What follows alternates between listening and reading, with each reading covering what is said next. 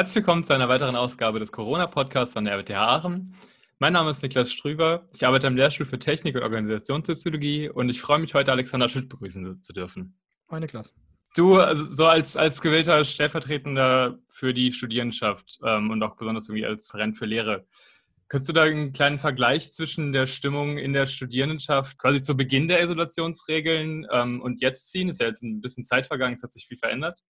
Zu Beginn der Isolationsregeln ist äh, natürlich schwierig. Also die ganze Corona-Geschichte ging ja los, bevor wir, ich sag mal, Lockdown und Re Isolationsregeln, Abstandsregeln, Maskenpflicht etc. hatten. Ja. Ähm, und ist quasi erstmal mitten in unsere laufende Prüfungsphase des letzten Wintersemesters gecrashed. Zu Anfangs war vor allen Dingen sehr viel Unsicherheit, viel Panik und natürlich auch viel Ängste, die bei uns zumindest ankamen, wo es dann auch um Themen ging ähm, wie Studienabschlüsse, können wir die Prüfungsphase so weiterlaufen lassen oder nicht? Ist es zu gefährlich? Was können wir machen, um das Ganze vielleicht doch irgendwie mit Abstandsregelungen oder ähnlichem, so wie es jetzt natürlich, wie es ja jetzt auch final gemacht wird, über die Bühne zu bringen? Aber in dem ganzen Chaos, was dann erstmal doch sehr, sehr schnell jetzt in Deutschland ankam. Innerhalb von mhm. anderthalb Wochen ging es ja wirklich von 0 auf 100. War dann erstmal Pauseknopf drücken und gucken, wie geht es weiter, wie können wir vernünftige Rahmenbedingungen schaffen. Also zum Anfang war vor allen Dingen sehr viel Missinformation, sehr viel Panik und Angst bei den Leuten, die man erstmal irgendwo in den Griff kriegen musste, um sicherzustellen, dass erstmal jetzt alle wirklich sicher sind und dass für niemanden dadurch ein großartiger Nachteil entsteht, sodass auch die Leute, die jetzt wenn wir die Prüfungsphase absagen, was wir ja final gemacht haben, äh, doch darauf angewiesen sind, die Prüfungen unmittelbar nachzuholen, weil sie beispielsweise schon ein Jobangebot haben, wo sie jetzt einsteigen und nur noch wirklich diese eine Leistung fehlt, um ihr Studium abzuschließen. Oder weil es einfach finanziell nicht tragbar ist, für, weiter zu studieren. Dass für diese Leute eine Lösung gefunden wurde, das waren alles Fragen, die am Anfang geklärt werden mussten, äh, wo noch sehr, sehr viel Unsicherheit bei allen Seiten herrschte. Mittlerweile hat sich alles so ein bisschen wieder beruhigt. Ich glaube, das Hauptproblem, was wir jetzt haben, sind vor allen Dingen ja, fachspezifische Problematiken, die eben, ich sag mal, Nischenregelungen erfordern, die jetzt natürlich bei den großen Rahmenbedingungen, die äh, von den Studierendenschaften in NRW, von der Landesrektorenkonferenz, also quasi die, ja, die Landesvertretung der Rektorate äh, und auch natürlich unsere studentische Landesvertretung des Landesastentreffen über diese ganzen Ecken mit dem Ministerium und Co. verhandelt wurden. Wie diese Regelungen jetzt im Einzelfall angewendet werden, das sind jetzt Dinge, die noch geklärt werden. Aber ich glaube, das Große und Ganze hat sich so ein bisschen gelegt. Viele Verständnisfragen kommen noch an, beispielsweise Thema Freiversuchsregelung ist der Dauerbrenner in meinem Postfach. Gilt die auch für die Prüfung aus dem Wintersemester, obwohl es meiner Auffassung nach zumindest überall recht klar steht. Ich glaube, da sind natürlich viele Leute auch noch ähm, daran interessiert, das Ganze sozusagen nochmal von irgendwem offiziell bestätigt beko zu bekommen, damit sie sich dann natürlich auch, damit einfach die Sicherheit gegeben ist, die dafür ja auch gegeben sein soll.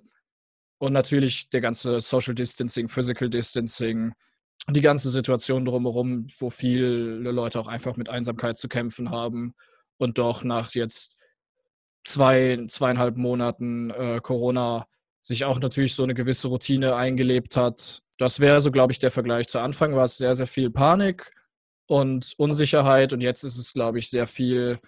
Die Leute möchten auch nochmal natürlich was anderes erleben, als zu Hause zu sitzen und Vorlesungen nur zu gucken und sich mit den Kommilitonen nicht mehr zu treffen. Das ist natürlich auch verständlich, aber ich glaube, da müssen wir jetzt erstmal durch. Kann man auch vielleicht erstmal noch neue Probleme äh, sehen, die vorher nicht aufgetaucht sind? Das wäre so ein bisschen, ähm, glaube ich, auch ein anderer Punkt noch. Äh, was sind halt dann die größten Probleme? Du hast das gerade eben schon ein bisschen angesprochen, äh, die mhm. Studierende irgendwie ansprechen, die die zum Aster tragen. Ihr seid ja auch immer so ein bisschen offenes Ohr für die Studierendenschaft. Gibt es da irgendwie jetzt äh, besonders, besonders noch Punkte außerhalb zum Beispiel von Prüfungsregelungen, wo, ihr, wo ihr irgendwie ein Augenmerk drauf legen könnt? Genau, also da ist jetzt natürlich der Fokus auch so sehr aus meiner speziellen Beobachterperspektive gerade benannt worden, weil ich natürlich als Referent für Lehre äh, primär den prüfungsrechtlichen Teil abdecke und eben mich darum kümmere, wie läuft es jetzt mit den Vorlesungen weiter, wie läuft es mit den Prüfungen weiter und da eben eine sehr turbulente Zeit natürlich gerade äh, reingeraten bin. Natürlich gibt es noch ganz viele andere Problemfelder, beispielsweise Studienfinanzierung. Wir hatten eben schon mal ganz kurz über das Thema äh, Vereinsamung gesprochen. Da sind ganz viele Felder, wo jetzt bei uns eben Anlaufstellen gegeben sind. Wir kriegen sehr viele Nachrichten über unsere verschiedenen Social-Media-Kanäle, wo ein sehr fleißiges Team hintersteht, was dann versucht, entsprechend den Leuten weiterzuhelfen. Ähm, Im Sozialreferat kommen natürlich auch sehr, sehr viele Fälle an, jetzt von Personen, die ihre Miete nicht mehr zahlen können, da sie ihren Nebeneinkunft oder ihren Nebenjob verloren haben durch Corona, beispielsweise Gastronomiejobs sind zu Beginn fast alle reihenweise weggefallen, was natürlich auch nur meistens äh, keine Jobs sind, wo man dann äh, noch ein Urlaubsgeld oder irgendwas kriegt, sondern sobald ich nicht mehr arbeite, bekomme ich auch entsprechend kein Geld mehr ausgezahlt. Und das war ein gigantisches Problem. Das hat sich auch noch nicht komplett beruhigt. Ich glaube, die Leute finden sich langsam ein bisschen damit ab, aber das kann natürlich nicht die Lösung sein, dass man sich damit abfindet, dass man sich jetzt verschulden muss, um sein ja. Studium weiter zu, äh, weiterzuführen. Also ich habe auch tatsächlich von einigen Studierenden gehört, die jetzt wirklich gesagt haben, ich exmatrikuliere mich, da ich mir das so nicht mehr leisten kann. Das ist natürlich für uns das absolute Worst-Case-Szenario, dass jemand jetzt aufgrund dieser äh, Krisensituation, für die er oder sie absolut natürlich gar nichts kann, äh, sein Studium wirklich dann final beenden muss, weil es nicht mehr finanzierbar ist. Das wären, glaube ich, so die häufigsten Sorgen, die wirklich bei uns aufschlagen. Okay. Und natürlich ähm, viele Leute, die jetzt auch mit der Studiensituation so nicht zufrieden sind, die halt beispielsweise sagen, ich möchte doch auch noch mal meine Freunde sehen im Hörsaal und ähnliches. Oder der Professor hat das nicht so äh, verständlich hochgeladen, die, die, die Veranstaltung jetzt im Videoformat. Aber da gibt es natürlich äh, Lösungsmöglichkeiten, dass man beispielsweise äh, Online-Sprechstunden als Professor anbietet, wenn jetzt die Videos, also die Vorlesungen nur noch als Videos da sind. Ähm, das sind, glaube ich, alles Felder, auf denen man arbeiten kann. Das größte Problem aktuell ist tatsächlich die Studienfinanzierung, dass ich da auch von staatlicher Seite verhältnismäßig wenig tut.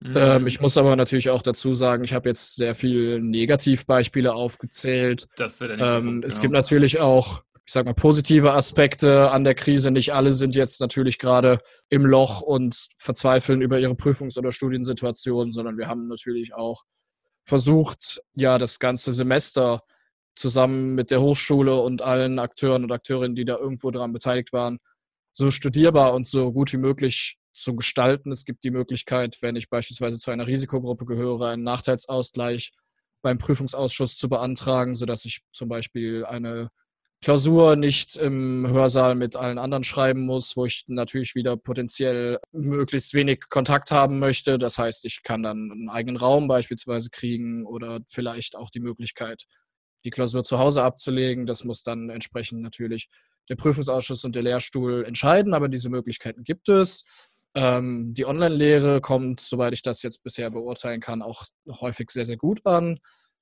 Großer Vorteil ist natürlich, wenn ich jetzt normalerweise eine Veranstaltung beispielsweise im Uniklinikum hätte und dann die Folgeveranstaltung auf dem Zentralcampus. Das sind alles Dinge, diese ganzen Wege, die kann ich mir natürlich jetzt sparen. Ich brauche einen Klick und dann bin ich in meinem Zoom-Seminar da gibt es natürlich auch viele Studierende, die das gerade sehr praktisch finden und auch die ähm, Bewegung, die sich jetzt im Bereich der Digitalisierung innerhalb ja. von zwei, drei Monaten getan hat, das sind richtige Sprünge, die sind wirklich krass. Also dafür haben ähm, Studierende mit chronischen Erkrankungen, die sie beispielsweise daran hindern, eben äh, zu regelmäßigen mhm. Wochenzeiten teilweise in bestimmten Veranstaltungsformaten zu sitzen, dass solche Sachen aufgenommen und möglichst barrierearm zur Verfügung gestellt werden. Äh, das war vorher ein jahrelanger Kampf mit Datenschutzbedenken und allem Möglichen. Mhm. Das ist jetzt halt an den meisten Hochschulen innerhalb von zwei Monaten umgesetzt worden. Da muss man natürlich auch sagen, äh, bringt das auch Bewegungen mit sich, die von vielen Leuten als positiv empfunden werden. Ähm, du hast es eben schon ein bisschen angesprochen, die Studierenden ähm, und andere, andere Personenkörper in der, in der Hochschule da gibt es bestimmt verschiedene äh, Interessen, die irgendwie, irgendwie vertreten werden wollen. Ähm, hast du da irgendwie ein Bild von auseinandergehenden Erwartungen zwischen Studierenden, Lehrenden und vielleicht auch irgendwie ein bisschen der Hochschulverwaltung ähm, das du da, das du da bezeichnen kannst? Und auf der anderen Seite natürlich auch, wo ist man sich einig? Also es ist ja nicht immer nur ein Gegeneinander. Boah, das ist eine schwierige Frage, wenn ich ehrlich bin. Es klingt jetzt so, als wären diese Gruppen alle so, äh, so homogen, dass man Ja, äh, sagen kann, die Professorenschaft möchte das und die Studierenden möchte jenes und die Verwaltung möchte aber dies. Ähm, wir haben ja gerade schon kurz darüber geredet, wie viel Aufwand mit der Planung von so einer Prüfungsphase einhergeht in so einer gigantischen Hochschule und äh, ja, entsprechend der Größe so divers sind natürlich auch die verschiedenen Gruppen. Also in einer Studierendenschaft äh, mit so vielen Personen gibt es natürlich Leute, die sagen, ich muss unbedingt zu diesem Zeitpunkt diese Prüfung schreiben und warum machen wir Lehre online? Es ist natürlich übertrieben, dass man sich jetzt so zurücknimmt. Es gibt natürlich auch genauso gut Personen, die äh, seit mehreren Monaten das Haus nicht mehr verlassen haben und die sich das auch nicht mehr anders vorstellen könnten, als äh, Online-Lehre jetzt über Zoom und Co. zu machen. Und äh, natürlich gibt es noch ganz, ganz viele verschiedene Graustufen äh, dazwischen, was jetzt Erwartungen oder auch äh, Enttäuschungen angeht, die man in dem ganzen Prozess erleben kann. Ähm, Ich glaube, da ist auch ähm, ganz, da ist auch relativ wichtig irgendwie noch die, die Umstellung ähm, dann auch zu, also zwischen Offline- und Online-Lehrebetrieb an der Stelle. Ich denke mal, da sind, da sind viele Punkte, wo man dann auch ähm, gerade nochmal Unterschiede sehen kann, was irgendwie erwartet wird äh, in der Umsetzung besonders auch. Mm. Ja, das definitiv. Also die, die Online-Lehrformate sehen natürlich auch sehr unterschiedlich aus. Ähm, zu Beginn gab es sehr, sehr große Diskrepanzen. Da waren sich, glaube ich, alle einigermaßen einig, äh, was den Datenschutz angeht. Mhm. Gerade jetzt mit Formaten wie Zoom, da gab es äh, ja nicht ganz so positive Presse erst einmal. Ähm, das hatte erst einmal den praktikablen Grund, dass es keine andere Plattform gab, die äh, Veranstaltungen in der Größenordnung mit so vielen Teilnehmenden gleichzeitig handhaben konnte. Dann wurde da in der Richtung sehr, sehr viel nachgearbeitet vom Center für Lehr- und Lernservices, die letzten Endes sich um die ganze Umsetzung da kümmern und das alles dahinter organisiert haben. Äh, zum Thema Datenschutz wurde dann sehr, sehr viel Aufklärung betrieben. Der ganze Vertrag mit äh, Zoom wurde entsprechend ausgearbeitet. Es gibt jetzt auch äh, jede Menge Handreichungen und Co. zu dem Thema auf der Webseite des CLS selber. Das war am Anfang eine große Baustelle, was so die Diskrepanz angeht. Ähm, mittlerweile hat sich vieles auch, glaube ich, gelegt. Was zwischendurch eine gigantische Debatte war, war das Thema Freisemester ähm, oder Nullsemester oder wie auch immer man das Ganze nennen mochte. Es hatte letzten Endes, glaube ich, vier verschiedene Namen in verschiedenen Petitionen. Ähm, final ging es im, im Kern allen darum, dass möglichst wenig Nachteile für alle Beteiligten aus diesem Semester oder aus dieser Krise entstehen. Ähm, nur der Umsetzung waren sich alle natürlich nicht so besonders sicher. Anfangs hieß es Mhm. dann, wir möchten unbedingt ein freiwilliges Sommersemester, woraufhin dann die, ähm, die meisten Reaktionen aus den Rektoraten äh, so aussahen, dass man gesagt hat, wir dürfen nicht zulassen, dass äh, die Lehre darunter leidet und keine Sachen mehr stattfinden, was natürlich auch nie die Intention dieses, äh, dieses flexiblen Semesters war. Ähm, ich glaube, da hat man sich mittlerweile auch äh, ganz gut einigen können. Zumindest für die RWTH sind wir da auf einem guten Weg. Bei anderen Hochschulen kriselt es gerade noch so ein bisschen. Wir befinden uns da ja immer im regen Austausch mit den anderen Studierendenschaften in NRW und auch deutschlandweit, damit wir so ein, ja, eine gewisse Orientierung haben, wo wir gerade stehen und was man vielleicht doch besser machen könnte. Ähm, aber ich glaube, da sind wir gerade zumindest bei uns auf einem ganz guten Weg. Ähm, apropos Studierende, äh, du hast es eben schon mal kurz angesprochen, dass die, da, dass ja auch super viele Studierende wegen Prüfungsausfall ähm, oder Verschiebung Sorgen haben ähm, im Endeffekt um ihre Existenz und sich exmatrikuliert haben. Äh, vielleicht An, ich. super viele haben sich hoffentlich noch nicht exmatrikuliert, aber ähm, bitte tut das nicht. Also wenn, wenn ihr diesen Podcast hört und äh, als letzte Exmatrikulation den, den Ausweg, äh, als letzten Ausweg die Exmatrikulation sieht, bitte kommt mindestens vorher einmal zum Asta, lasst euch beraten, guckt, lasst euch einmal aufzeigen, was es noch für, für Wege gibt. Mhm. Da gibt es natürlich dann noch irgendwie jetzt äh, noch, noch staatliche Hilfen, also beziehungsweise der Staat hilft halt irgendwie an, an vielen Stellen im Moment in der Gesellschaft aus. Ähm, Warst du da eine Einschätzung, wie das, also wie relevant das für Studierende dann ist? Also was würdest du Studierenden sagen, die jetzt dann zu euch kämen in Asta? Gibt es andere Stellen, an die, an die man diese Leute weiterleiten könnte? Es kam natürlich erstmal darauf an, was für, ein, was für ein Problem ich jetzt konkret habe. Äh, bei staatlicher Hilfe denkt man jetzt erstmal immer an Geld. Das ist auch ein großes Thema. Das äh, würde ich jetzt auch noch aufmachen. Ähm, aber natürlich ist grundsätzlich erstmal die Frage, in welche Richtung gibt, welche Richtung ist mein Problem? Und da gibt es sehr, sehr, sehr, sehr, sehr viele Anlaufstellen an der Hochschule selber. Ähm, wir sind als AStA natürlich nur ein kleiner Teil davon. Es gibt die zentrale Studienberatung, es gibt das Zentrum für psychische Gesundheit, es gibt die Fachschaften, die ganz, ganz viel Arbeit auffangen.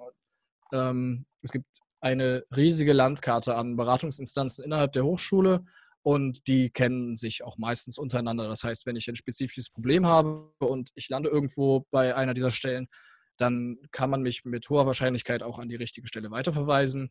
Wichtig ist nur natürlich, dass man sich meldet. Wir haben großartige psychologische Beratung innerhalb der Hochschule. Ähm, wir haben natürlich Beratung vom Career Center. Wir haben äh, extra Anlaufstellen für internationale Studierende. Wir haben Anlaufstellen für Prüfungsrecht und Co. Wichtig ist, dass die Leute sich melden. Ähm, was jetzt die Frage nach der staatlichen ja, Hilfe angeht, muss ich ehrlich gesagt zugeben, dass wir da aktuell noch ein bisschen enttäuscht sind von dem, was von staatlicher Seite bisher kommt. Denn es war ganz zu Beginn der Krise vor mittlerweile über zweieinhalb Monaten eine der allerersten Aussagen, die zum Thema äh, Hochschulen getroffen wird dass die Studierenden auf gar keinen Fall Benachteiligungen durch diese Krise erleiden sollten.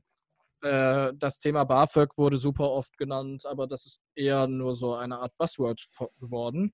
Denn zum Thema BAföG ist weiterhin noch nichts final geklärt. Auch das Extrasemester Regelstudienzeit, was wir jetzt in NRW eingeführt haben, ist noch nicht final geklärt, wie sich das auf den äh, BAföG-Empfängerstatus letztendlich auswirkt. Ähm, das wird seit Wochen, steht es in der Diskussion und ein bisschen Klarheit an der Stelle würde allen Beteiligten gut tun.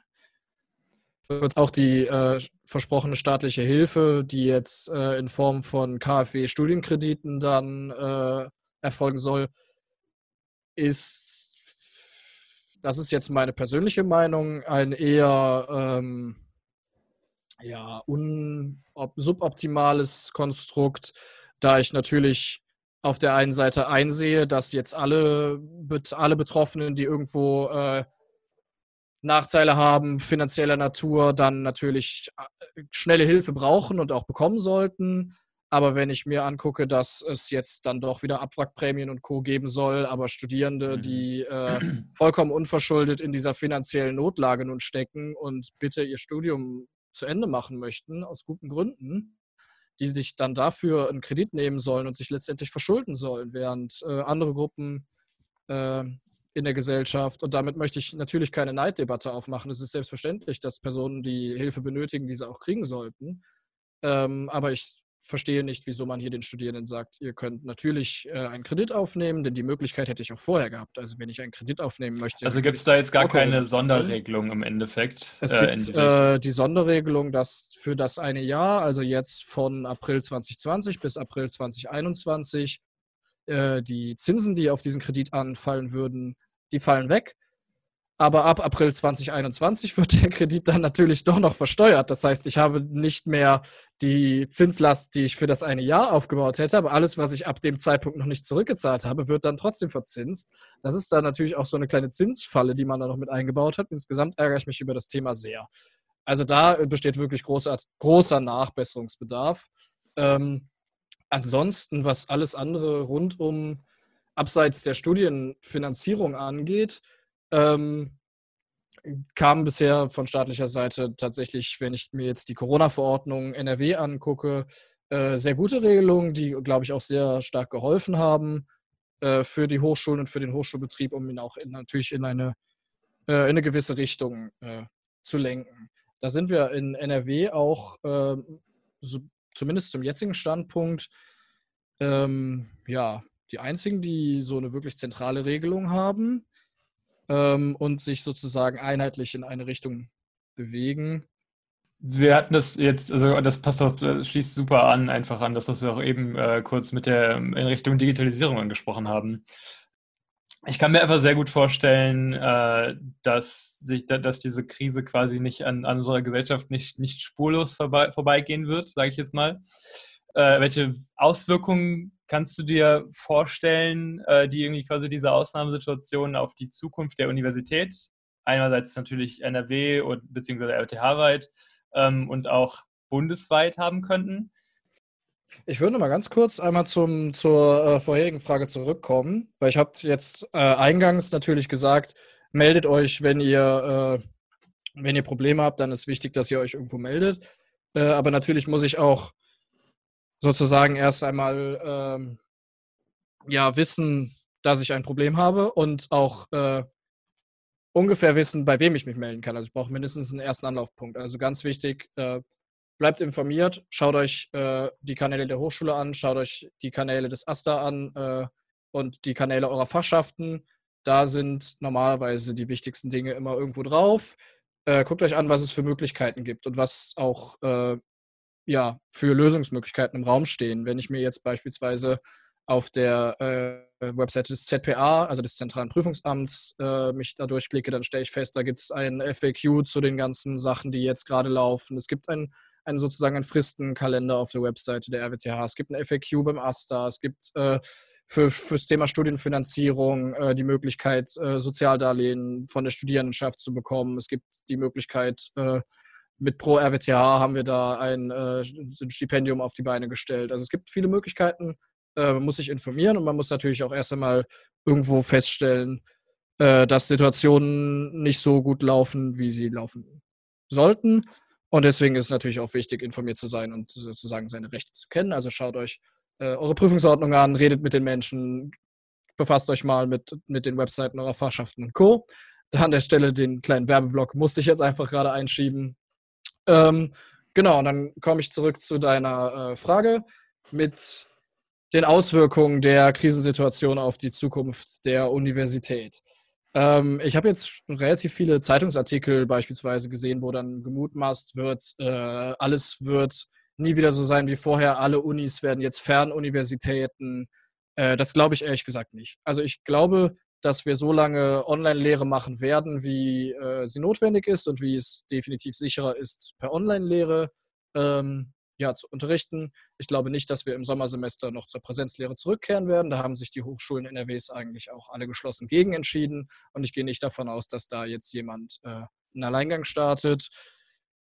Allerdings sind natürlich Hochschulen äh, weit über die Seminare und über die Vorlesungen hinaus. Also ich habe natürlich eine, eine, eine Campuskultur, treffe ganz viele Menschen und habe Diskussionen und ähnliches.